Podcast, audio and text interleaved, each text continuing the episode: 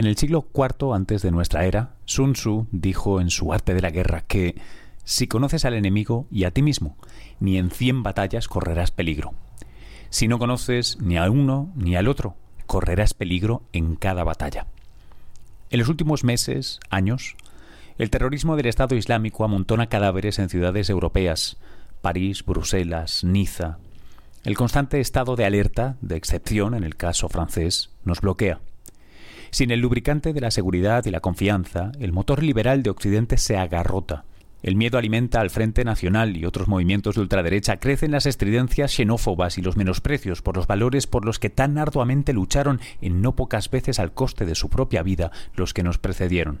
Y en mitad de la cacofonía de los expertos de feria y tertulia de televisión no avanzamos, no aclaramos nuestra mente, ganamos dioptrías sociales y antropológicas que no nos permiten comprender qué está pasando. Y si no podemos hacernos una idea, una idea de las causas que mueven y hacen posible estos actos violentos, ¿cómo poder atajarlas?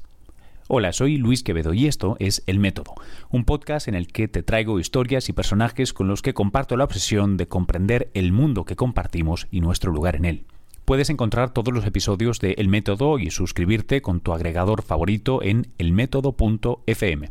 Si además, cuando acabes con este episodio y todos los demás, te apetece comprender mejor el porqué de los acontecimientos del mundo tecnológico, el cómo y el porqué de los adblockers o la cruda realidad de la ofimática, descarga Binarios de Ángel Jiménez, quien, como este humilde podcast, es un orgulloso miembro de Cuonda, la red independiente de podcasts en español. Encuentra más información en cuonda.com. La conversación de hoy es un plato fuerte. Fuerte en muchos sentidos. Es un podcast de una hora, creo que no tiene desperdicio y apenas por tanto he recortado minutos del audio original. Además, el tema, el estudio antropológico del yihadismo y el terrorismo islámico, bueno, pues es intenso. Para un asunto tan crudo y necesario, he contado con un amigo que hace poco ha abandonado Estados Unidos para fincarse en París. Se trata del antropólogo Scott Atran. Scott lleva años estudiando el fenómeno del yihadismo como académico y ha asesorado a la Casa Blanca y al ejército estadounidense en la campaña contra ISIS. La conversación que vas a eh, escuchar tuvo lugar en los estudios de NTN 24 en Nueva York y en una versión harto más reducida salió al aire en mi programa de ciencia y tecnología diario CST. Enlaces a todo en las notas del podcast, claro. Si durante la escucha de este episodio necesitas parar, quieres expresar algo, compartir, puedes hacerlo en las redes. A mí me encuentras como arroba luis-quevedo si me quieres enviar un mensaje y si quieres que sea privado, métodopodcast arroba gmail.com. Te dejo ya con Scott. Si lo disfrutas, por favor recuerda compartirlo y dejarlos una reseña en las redes. Y si te sientes valiente, tenemos un botón de donaciones en elmétodo.fm. Gracias. Scott, muy bienvenido y muchas gracias por hacer tiempo para estar con nosotros. Encantado. Em, creo que el tema es desgraciadamente coyuntural y presente otra vez más. Em, y suena un poco a, cansado, y, luego cualificaré esto, ¿no? pero, pero es, otra vez, es otro, otra manifestación más de algo que, vamos siguiendo. Em, creo que alguien que está en los medios, eh, muchos estamos un poco saturados de la misma letanía, el mismo discurso que se repite sin parar. Eh, y me parece muy interesante el punto de vista que tú eh, agregas y sobre todo cómo llegas a él. Y me gustaría que lo compartieras con, con la audiencia. Primero, por hacer la pregunta fácil, difícil, que es, ¿estamos entendiendo de qué trata ISIS o el fenómeno del yihadismo? ¿Realmente tenemos una idea de qué sucede? No, no, no, veo mucho entendimiento de lo que representa ISIS. Es, un, es una revolución en, en, la tradición clásica de revoluciones desde la Revolución Francesa. En dos años habían conquistado un territorio de cien miles de kilómetros cuadrados y están gobernando a millones de gente y están difundiéndose en Asia Central, en África hasta Asia del Sudeste, en Europa, y eh, a pesar del hecho que está invadido por una coalición de, las, de, las, de los poderes grandes, está sobreviviendo y eh, aumentando su influencia en el mundo, como la Revolución Francesa, que era más o menos lo mismo. O sea, las facciones de la, Revolución Francesa se comieron entre ellos y estaban invadidos para todos los poderes, los poderes grandes y sobrevivieron y triunfaron. Y pasa la misma cosa. O como la revolución bolchevista, o como la revolución eh, nacional socialista. También es una revolución, es, es, el movimiento contracultural, lo más importante desde la Segunda Guerra Mundial, oh, que atrae eh, gente joven de 90 países y no hay un contramovimiento fuerte. Yo me pregunto, me, choca primero que lo pongas, eh, que, tu framing, tu marco sea este, es un movimiento contracultural que atrae a gente joven. lo que se repite normalmente y lo que nos dicen hasta el hartazgo es, no, no, no, esto es un grupo terrorista que ha venido a más. Pero me parece que son dos ideas no sé si completamente incompatibles, pero vamos, me, me, suena a dos planteamientos muy distintos. ¿Por qué no es un grupo terrorista más? Todos los grupos que emplean una violencia extrema lo pueden llamar terrorista, pero eso no significa nada, es, un, es una ilusión. Mira, eh, desde, desde el, el, empezar del tiempo registrado, o sea, desde, desde la primera rebelión judío contra los romanos, dirigido por los zelots. Sí, los celotes. Los celotes, que son los fanáticos de Dios, que quiere decir en hebreo canaim, la traducción griego es zelots. Eh, habían atacado los romanos y los griegos que trabajaban por los romanos eh, en, en, ceremonia pública, eh, seguro de estar matado después, para instigar una reacción violenta de parte de los romanos. Y desde entonces todas las revoluciones siguen igual. Y lo llamaron los romanos eh, terroristas leste en latino, como los, nos llamamos los del Estado Islámico terroristas. ¿Cómo lo llamaron a los nacionalsocialistas terroristas, los bolchevistas terroristas, la gente de las revoluciones de 1848? Pero en la historia, en la evolución eh, cultural de nuestra especie, todo lo que es nuevo es extremo. Y no hay cambio sin ríos de sangre, que es también la historia de nuestra especie. La única cosa que es importante es que si va a sobrevivir y triunfar o no. Si no triunfa, será siempre para nosotros terrorista si triunfa será un nuevo movimiento geopolítica de proporción histórica mm. importante. Porque, entonces, déjame que te pregunte lo siguiente, ¿qué, es lo que...? Porque los medios... Y, perdóneme por mi castellano aproximativo. ¿ah? ah, no, no, no, no. yo creo que no, te estamos entendiendo. Em, los medios, al menos algunos de los medios, los, los hemos visto o experimentado. ahora mismo estoy hablando como Occidente, voy a hacer esta tontería, pero pero entonces me da la sensación de que el objetivo no está muy claro. ¿Cuál sería el objetivo que busca ISIS, Estado Islámico, Daesh? ¿Qué es lo que están buscando? Bueno, eh, eh, el convencimiento del, de los movimientos de salvación de la humanidad empezaron con los, las religiones abrahámicos, Islam, eh, cristianismo, judaísmo judaísmo. judaísmo.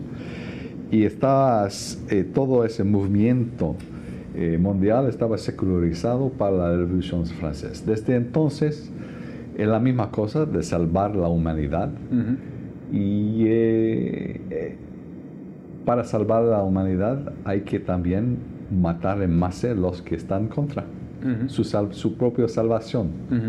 Es lo mismo es la misma cosa. Es la misma cosa que, con la revolución bolchevista o nacionalsocialista. hay, hay un, una, ¿cómo dice? Un compte rendu, un review de George Orwell del Mein Kampf en 1939.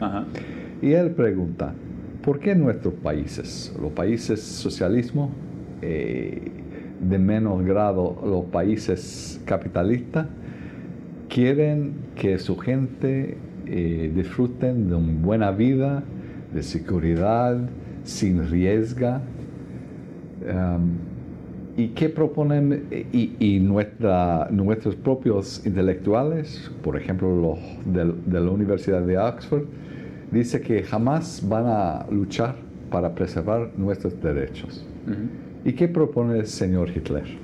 El señor Hitler propone la aventura, la gloria, la muerte, la destrucción del mundo viejo y algo de totalmente nuevo, pero necesita un, un autosacrificio, una autoinmulación. Y 80 millones de gente se caen en su pie. ¿Por qué? Porque la gente, sobre todo los jóvenes, no quieren solamente la vida fácil, la seguridad, la moderación. Quieren un sacrificio, quieren algo de trascendental, de significativo, que tiene sentido en ese universo mm. caótico. Y lo que está proponiendo el señor Hitler, esto es lo que está proponiendo el señor al-Baghdadi, el, el, el, del Estado Islámico. En los mismos términos, sí, de pasión, los balcones de, de, de jihad Sí, sí, es trascendencia, es, es, eh, saciar la sed de trascendencia que es humana y sobre todo cuando uno es joven. para salvar todo, pero hay que quemar el mundo para salvarlo. Ya. Oye, yo me, planteo, em, pensando en preparar la entrevista, estaba pensando en algo que espero poderlo colocar de manera delicada, pero estaba pensando la insatisfacción con el status quo, sobre todo la insatisfacción con el conjunto de valores que parecen regir Occidente, la sociedad del bienestar, del consumo. Estamos a pocos días de Black Friday, ¿no? que es como la, celebración de, seguramente el epítome de, lo que nos hace occidentales, ¿no? Hasta consumo, sales, rebajas. En, en Occidente parece que ha alimentado una juventud que está cargada de ironía. Es, el, ridículo que se hace o, tal y como se mira y se ironiza sobre los que ironizan, ¿no? sobre el movimiento hipster, em, es porque tienen las panzas llenas y tienen dinero. Si a esto le eliminas la comida, el fuel, la seguridad, la violencia, etc., eh, es donde quiero ir es a eh, la misma situación de insatisfacción moral. Si tienes la panza llena, te vuelves irónico y pierdes el tiempo, y si no la tienes llena y tu vida sufre, bueno, pues te, te acerca más a ¿por qué no perder la vida? ¿no? ¿Por qué no perderla de una manera poética? Eh, eh, estamos un poco globalmente, no sé si la globalización tiene algo que ver con esto, pero hay una desestructuración, parece muy fuerte, de las familias, los países, eh, las culturas. Hay mucha, muchos puntos en esta, pregunta larga. Perdón. Primera, la gente, la, la noción popular de un enfrentamiento de civilizaciones, hmm. clash de civilizaciones, eh, totalmente... Eh, ¿Artificial, tú crees? Sí, ahí es el contrario. Es una caída de civilizaciones, de culturas territoriales, donde la, las líneas de comunicación, de transmisión entre viejos y jóvenes está rompido. Y los jóvenes están sueltos, buscando una identidad de una manera horizontal y no vertical. Y están haciéndolo a través del medio social, a través del... Facebook, Twitter. Instagram, todo. Eh, Skype, eh, con otros jóvenes a través del mundo. Y, pero unos se fijan en una banda muy restringida que también permite la, Internet. Y allí se encuentran y forman sus nuevas culturas.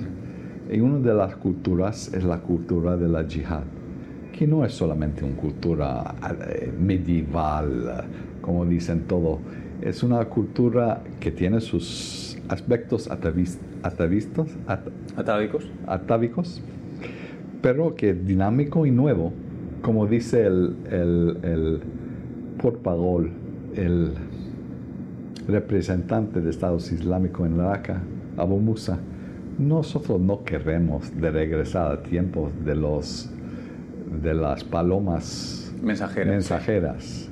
No, queremos algo de nuevo, con desarrollo, pero según nuestras propias normas, que son antiguos.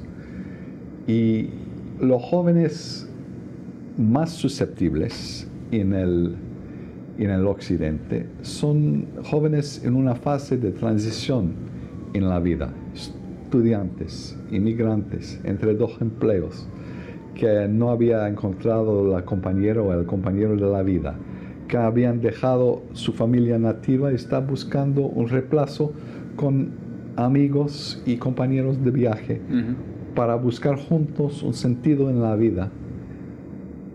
Y allí se encuentran unos en una gloriosa aventura que es la yihad. Tres sobre cada cuatro personas que se juntan al yihad lo hacen con sus amigos. Uno sobre cinco con la familia. Hay muy pocos que son reclutados, como dicen, por extranjeros anónimos. Pero la yihad es un atractor. Son todos, casi todos, uh, automotivados. Ok. Y encuentran allí en la yihad un sentido, un purpose, un objetivo en la vida. Y están también buscando no s- el- la libertad de escoger cosas, que son demasiados en el shopping mall world, en el Claro. mundo de shopping, Ujú. pero libertad de rechazar todo lo que no conviene. Y es lo que propone el Estado Islámico. Y no hay una contranarrativo eh, propuesto para nuestra sociedad. La, la democracia, la libertad, ya, ya se siente cansado. Mm. Te, iba a preguntar que ante una narrativa eh, romántica, en el sentido de, ¿no? definirse y muy existencialista, ante el, el, apil de eso, la potencia de la llamada, da la sensación de que eh, estamos, es como cuando hablamos de, por ejemplo, pero cuando hablamos de cambio climático, ¿no? Nos damos eh, con, con el mazo en la mesa y hablamos de grados de temperatura, proyecciones, datos, seguridad, cuando luego llega el Papa Francisco, eh, apela a la moralidad y al deber y de repente la gente se, se mueve, ¿no?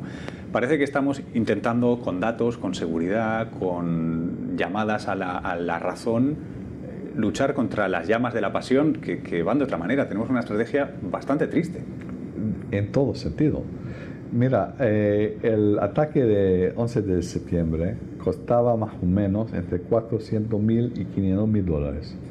Hemos gastado más o menos entre 4 mil billones, 4 trillones a 5 trillones de dólares. O sea, es un avantaje para los malos Sí, de 100 millones a uno que es un buen beneficio. Y como la definición proverbial de, del insanity, Sí, de la locura. de la locura, estamos repitiendo la misma La misma estrategia que, que falla siempre. Ujú. 90, más, mucho más, más del 90% de todos los gastos en la lucha contra el terrorismo son militares y seguridad. Pero el problema es psicológica y social. Y no hacemos nada en este plano. Mm. Estaba hablando con el eh, National Terrorism Council en Estados Unidos y he preguntado cuántas personas tienen en el campo para hablar con la gente, porque los narrativos, contranarrativos del, del Estado, de- del Departamento de Estado, por ejemplo, son negativos, son como discursos a los lecturing a los jóvenes y son mensajes repetitivas para, para consumo de, masa, mientras que, el, que Daesh no está bueno, está cortando cabezas, que reprimen a las mujeres, ya, ya sabemos eso. Y, pero eh, el Estado Islámico está gastando cientos de dólares, sino miles de dólares a cada persona que encuentran que están listos a escucharlo. Y traen sus frustraciones personales, sus aspiraciones frustrados, sus pleitos, sus, su mal contenimiento. Y, y, y lo, y lo eh, ponen en, en, el cuadro del, de su propia historia mundial y de la persecución de los musulmanes, la necesidad de cambiar el mundo, de destruir este mundo de, de consumo, de globalización. Y así atiran a la gente. Y nuestros contranarrativos son patéticos. Por ejemplo, dicen, bueno, vamos a eh, preach. A predicar. A predicar la moderación en árabe wasatilla. Bueno, yo, yo, yo, yo, yo pregunto a esta gente, que son casi la totalidad de nuestros gobernantes y, y políticos, no tienen, eh, no tienen eh, adolescentes que, que, la moderación está... Sí, predicar la moderación con adolescentes no, no, no funciona mucho, con jóvenes no funciona, claro. Nada, nada. Entonces no tenemos un contranarrativo que vale para nada. Ajá. ¿Qué contranarrativo necesitamos? Bueno, no sabemos, no puedo imponerlo a los viejos, a los jóvenes, es decir, ya tiene que hacerlo, ya es el problema. Entonces hay que dejar que surjan de los mismos jóvenes las ideas. Bueno, los jóvenes tienen muchas ideas, unos locos. Es como eh, Alan Brooke, el jefe de Estado Mayor del Churchill, el uh -huh. primer ministro británico durante la, la, Segunda Guerra, dice de su, de su patrón, mira, él tiene 10 ideas al día, uno de lo cual puede ser bueno. Nuestra tarea es ayudar a realizar lo bueno. Pero nosotros no tenemos nada, nadie para escuchar a las ideas, para promover las ideas uh -huh. Y seleccionar o guiar las ideas que pueden resultar buenos. Uh -huh. Los estados dilema, por ejemplo, pone atención a todas las televisiones, las emisiones, la, la, la, la cine, los videos populares, la Nielsen ratings, uh -huh. para ver qué funciona con los jóvenes sobre todo entre 18 y 24, y ellos eh, fabrican su propia propaganda en función de lo que encuentran que funciona en el, en el occidente. Yeah. Pero ¿qué hacemos? Nada. Si, si tuviéramos una buena idea, sería de seguir el Estado Islámico como ellos están siguiendo a nosotros Yeah. y a ver qué funciona de investir tiempo en la gente, de proponer algo de universal. Grassroots uh, solutions Yeah. Eh, son la- los que proponen la mayor parte de gente también, como en las la, los Naciones Unidas, Ujú. en el, el Banco Mundial.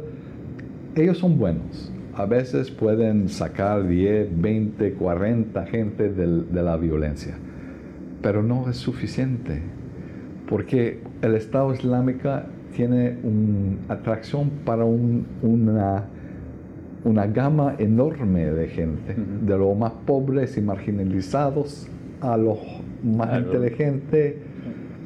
Y grassroots movements son muy locales. Tenemos que ver cómo unificar todo eso y ya no tenemos las instituciones, las organizaciones, el dinero en nada. Ah. Scott, déjame que te haga una pregunta que Sí. se desvía un poquito de esto, pero em, como, como antropólogo y como académico, ¿cómo te aproximas? Porque eh, dices cosas que suenan distinto de las que uno ve en, tú sabes, CNN, MSNBC. bla. ¿Cómo te aproximas tú distinto a este problema para verlo de la manera que lo ves? ¿Qué, es lo que te permite verlo de una manera distinta? Bueno, eh, voy al campo, a veces con un equipo de, de investigadores, Al campo es a las zonas de conflicto. a Irak o, a otra parte del Medio Oriente, o a los suburbios de París o Londres o Barcelona o Casablanca o Tetuán o Ujú. Tunis, lo que sea. Y hablo con la gente. Es mi tarea, soy antropólogo. Y después de hablar con la gente, largo tiempo, a veces vivir con ellos, incluso a vivir con los mujahidines. Y empiezo a dibujar experimentos psicológicos para ver qué son los factores comunes que pueden predecir sus acciones. Y hemos encontrado dos predictors. sí, dos predictores. Dos predictores principales. El primero es la devoción a valores sagrados. Los valores sagrados, los valores sagrados, sagrados, sagrados, sagrados. Los valores sagrados son diferentes que los, valores religiosos, constitucionarios. Son eh, afuera de todo cambio material. ¿Cómo no puedes comprar sus hijos o comprar su devoción a su religión o su país? Más que proponen o incentivos materiales o desincentivos, eh, zanahorias o, palos, más son insultados y más son anclados en sus propios valores. Eh, si ya tienen esos valores y son fusionados con un grupo de gente, eh, ya pueden hacer sacrificios eh, muy costosos ah. para defenderlos. Eh, los experimentos son bastante sencillos. Por ejemplo, la fusión con la gente. Tenemos dos círculos, uno que es yo y el otro que es grupo, no importa qué, cuál grupo. El segundo, el, yo y el grupo están tocando. El tercer parre es el yo y el grupo mezclados. Mezclados un poquito. Y después el grupo, el yo totalmente dentro del grupo. Hicimos eso primero en Libia, en Misrata, con la guerrilla.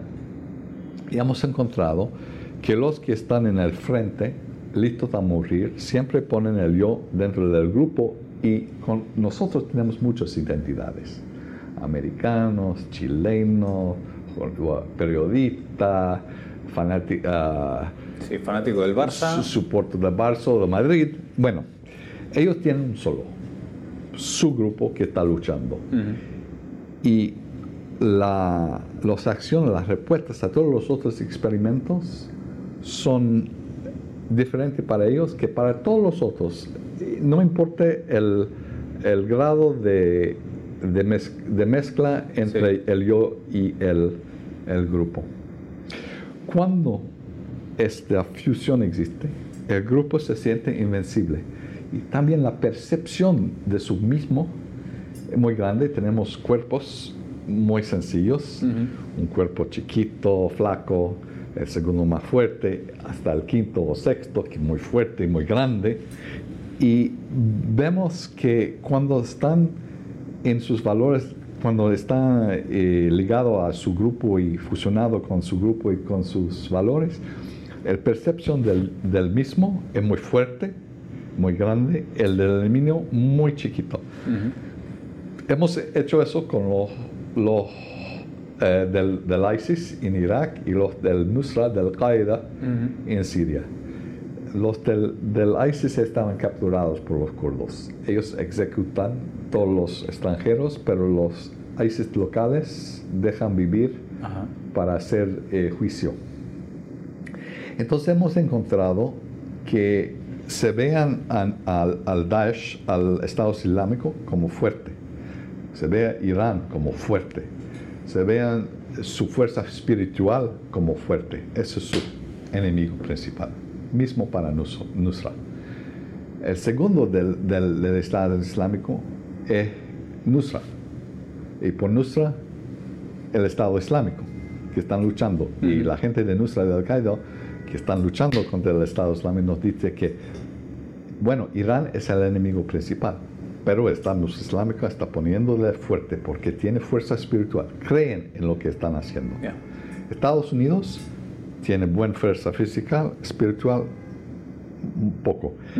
los iraquíes, el ejército iraquí y el ejército eh, Siria ni fuerza física y menos fuerza espiritual.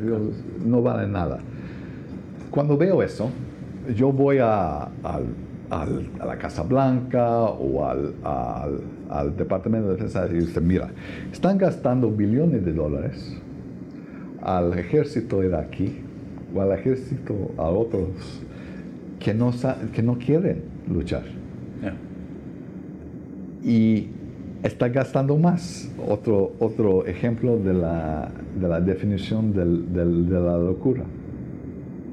Como el presidente Obama decía en septiembre del año pasado, el, el problema principal en nuestra estrategia contra el Estado Islámico fue que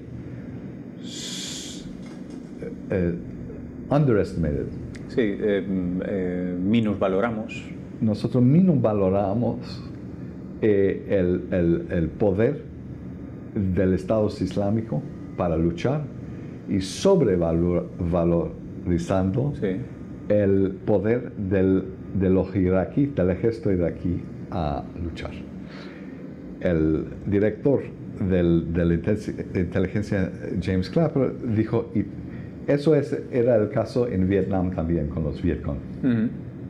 Pero el, la voluntad de luchar es eh, imponderable, dijo. Y yo dijo, no es ponderable, es sencillo. Nosotros tenemos cartas chiquitas con cuerpos y ya se ve quién va a luchar, quién va a ser y, y qué son los factores principales. Entonces estamos haciendo eso también para ver qué es, la mejor manera de luchar contra el Estado Islámico. Hemos encontrado que solo los kurdos tienen la misma voluntad, supongo, voluntad y devoción a los valores, a su propio grupo que el Estado Islámico. Y son los únicos que pueden luchar y y lo están haciendo. Yo estaba en el frente con el general Stone, que era el anciano segundo eh, eh, eh, comandante diputado de las fuerzas internacionales en Irak, y estábamos en la frente, ¿no? a 800 metros del Estado Islámico. Una frente de 1050 kilómetros solamente en Irak, como un frente medieval, con muros de, de lodo. Sí y con torres de lodo con 20 personas en cada torre cada kilómetro. Y los del Estado Islámico atacando cada noche con granadas, con morteros. Pero la gente no se mueve. Son todos heridas muchas veces y son listos a morir. Del, del, estado del, ejército en Irak. Estamos, eh, eh, hemos preguntado a la gente del ejército iraquí por qué se fueron 320 eh, combatantes del, Estado Islámico llegó a Mosul en junio de 2004, 2014 en 80 camiones para liberar una, una prisión, un cárcel, y, y, se fue el ejército iraquí, 18 mil, con el jefe del ejército iraquí en unas horas. Y yo he preguntado a, un, a unos soldados ¿Por qué, se fueron así? Dice, pero no queremos que nos cortan la cabeza. Pero los, de, los kurdos dicen, si vienen y se nos conquistan, un balazo en la cabeza, pero no nos muevan. Y sobre todo el piqueque y el, los, los marxistas fanáticos de Ochalán y el YPG. Entonces, la idea era, dalos todo que, quieren. Mira, están listos, lo van a hacer. Y estaba, estaba trabajando con el Congreso para hacer eso. Una de las cosas que, impresiona y, preocupa a mucha gente es, ahora mismo estamos en un momento en el que tanto Europa como Estados Unidos está teniendo una reacción casi increíble, para muchos increíble, que es eh, una reacción que roza la xenofobia o es directamente xenofobia, que atenta contra los valores que se supone que Occidente pretende defenderlo, ensalza y lo une. Em, dos preguntas que, vienen a ser la misma. Una, ¿cómo es posible que esta reacción sea así cuando a, todo parecer eso es lo que mejor funciona a ISIS para reclutar? Y sobre todo, ¿cómo es que ISIS recluta con tanta efectividad en Europa o en Occidente? En lugar de en los países que uno pensaría naturales.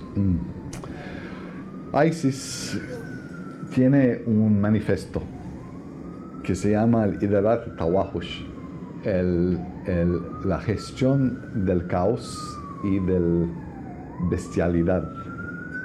Wow, buen título. Sí, Tawahush viene de Wash, que quiere decir bestia. Entonces están buscando caos en el mundo. Donde está caos es más fácil para nosotros de imponernos, controlarla y crear nuestra califa Okay. en un archipiélago mundial. No estamos basados solamente aquí, en Siria, en Irak. Estamos global. Queremos un imperio global que al final va a abrazar todo el mundo. Entonces necesitamos volcanos de jihad por aquí que, en, en un largo plazo se, se van a reunirse. Ujú. Entonces, primero vamos a buscar el caos. ¿Dónde está el caos? Estamos en África, que es un continente caótico, y sobre todo Libia, que es el- el- el- la ventana para entrar en todo. Entonces vamos a enviar efectivos allá. En Europa vamos a crear el caos que no existe. ¿Y cómo vamos a crear el caos? Vamos a atacar lugares públicos fáciles que no pueden defender, imposible a defender. Teatros, cine, cafés, lugares de turismo, es imposible. Entonces la gente van a ser siempre terrorizados y eh, los estados no pueden, no tienen la, la, la- La las personas, la capacidad de defender cada café. Claro, y eso deslegitima la idea del Estado en Occidente, que es le cedemos el monopolio de la violencia porque nos protege. Si no nos puede proteger, no Ya, funciona. Exacto. Y además vamos a hacer eh, un apel, a- una llamada Sí. a los jóvenes, porque lo- los estúpidos del occidente quieren que los jóvenes quieren moderación. Vamos a ofrecerlos aventura y así eh, tienen éxito. Me, me cuesta... Y también, también tiene un artículo muy interesante al, al- al principio de este año en David, que es el, el, el periódico eh, internet del Estado Islámico, que se llama La Zona Gris. ¿Qué es la zona gris? La zona gris contiene casi toda la humanidad, porque el- el- el- los dos pol- polos son los creyentes y los no creyentes. Entonces, ¿qué queremos hacer? Es de borrar la zona griega. Como dice Bush, either you're for us or against us. Están con nosotros o contra nosotros. Tenía razón. Entonces, nosotros tratamos de forzar a los no musulmanos a detestar, a persecutar, a atacar a los musulmanes para empujar a los musulmanes a juntarse con nosotros. Y a los otros jóvenes que son listos a cambiar el mundo. 20% de los eh, voluntarios del Estado Islámico son de origen cristiano y son los luchadores más feroces. Entonces así están.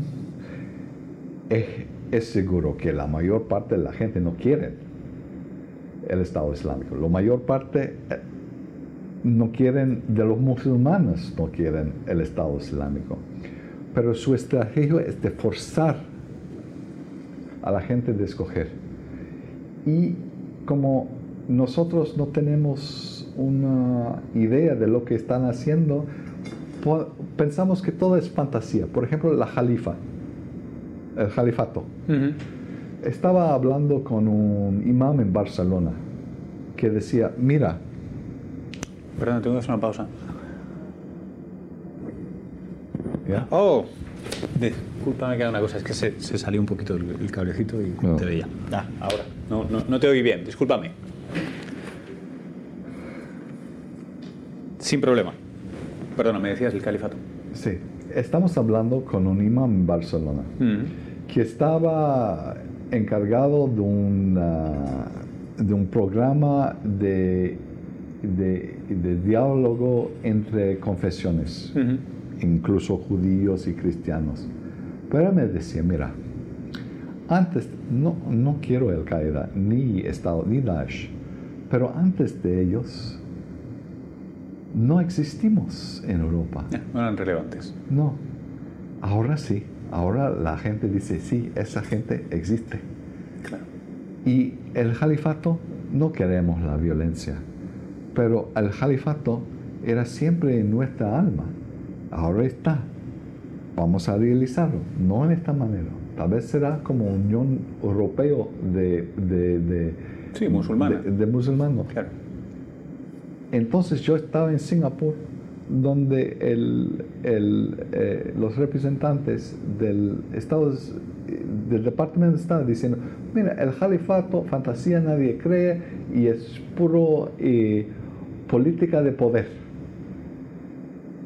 Es totalmente falso. Tiene que escuchar lo que está pasando en el mundo, en el discurso de los jóvenes. Eso, lo que está haciendo el Estado Islámico, lo que hizo Al-Qaeda, está dando el cuadro de pensamiento de un de cientos de millones de gente y que tenemos que tenerlo como real y hacer algo con eso. Esto ha sido el método con Scott Atran. Yo soy Luis Quevedo.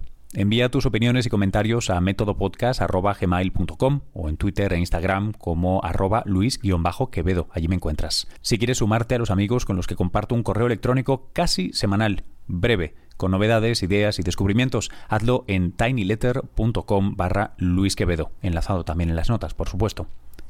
Hasta el próximo episodio. Un abrazo.